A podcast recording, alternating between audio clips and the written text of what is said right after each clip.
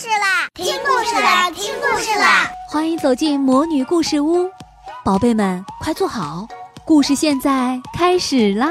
魔女故事屋，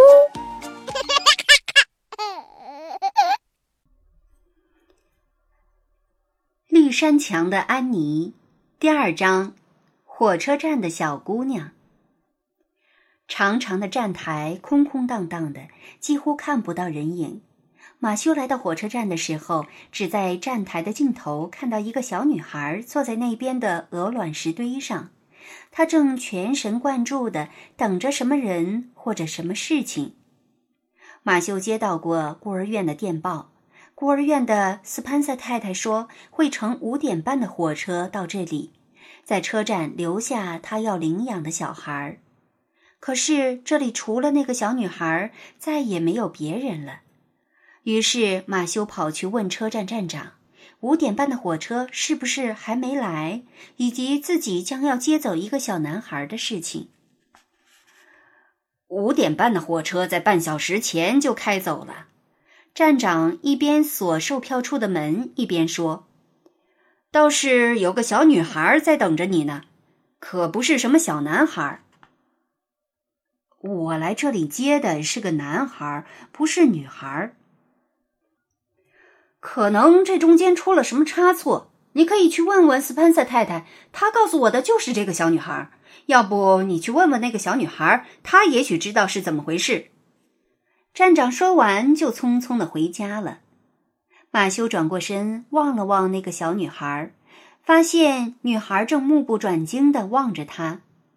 这个小女孩大概十一岁的样子，穿着一件有点小的黄灰色绒布罩衫，戴着一顶旧旧的水手帽，帽子下面挂着两根红色的粗辫子。她脸色苍白，还有小雀斑，嘴巴大大的，眼睛也大大的，非常有神。小女孩朝马修走过去，一只手拎着一只破破的手提包，另一只手则伸了过来。她的手很黑，看得出应该是太阳晒的。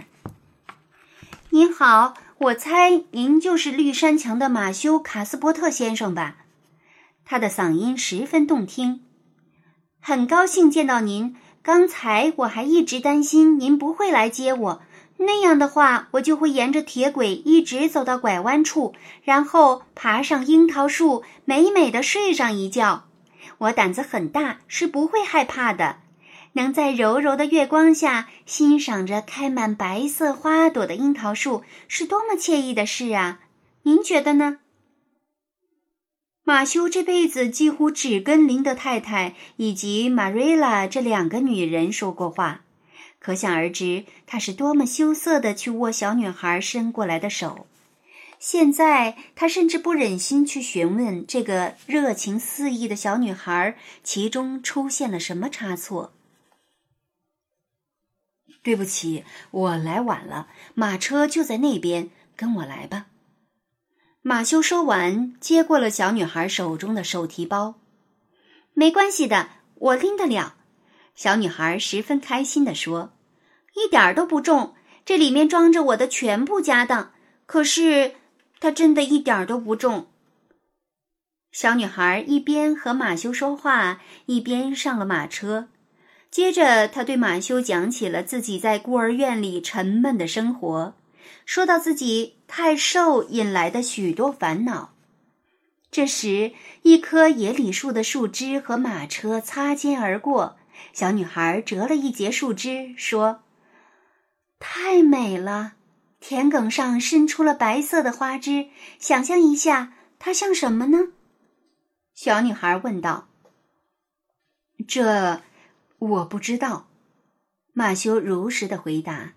“一位戴着面纱、穿着雪白裙子的新娘子呀。虽然我没见过新娘子，但我能想象到她长什么样。不过。”我不指望成为新娘，因为我太丑了。我想是没有人愿意娶我的。马修听小女孩一路上都在叽叽喳喳着，他一点儿都不觉得烦，反而觉得非常有趣。他万万没想到自己竟能和这个小女孩相处的如此融洽。我听斯潘塞太太说，绿山墙附近有条小溪。小女孩突然问道：“是的，是有条小溪。”马修回答：“能住在小溪边是我一直以来的梦想。我知道美梦很难成真，但是如果真的能实现，那就太好了。现在我觉得我很快乐，但是还不够。我想，这是因为它的缘故吧。”这个颜色叫什么来着？小女孩拿起她的辫子，指着它问道：“红色是吗？”马修小心翼翼地说。小女孩叹了口气，这叹息声让人忍不住有些心疼，抒发了他内心长久以来的忧伤。是的，它是红色的。我讨厌红色的头发。我真希望能和大家一样有一头漂亮的黑头发，希望自己像个仙女。小女孩说着，又陷入了沉默中。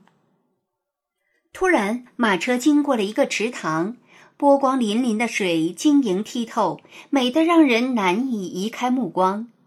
这时，小女孩的忧郁一扫而光，陶醉在这优美的风景中。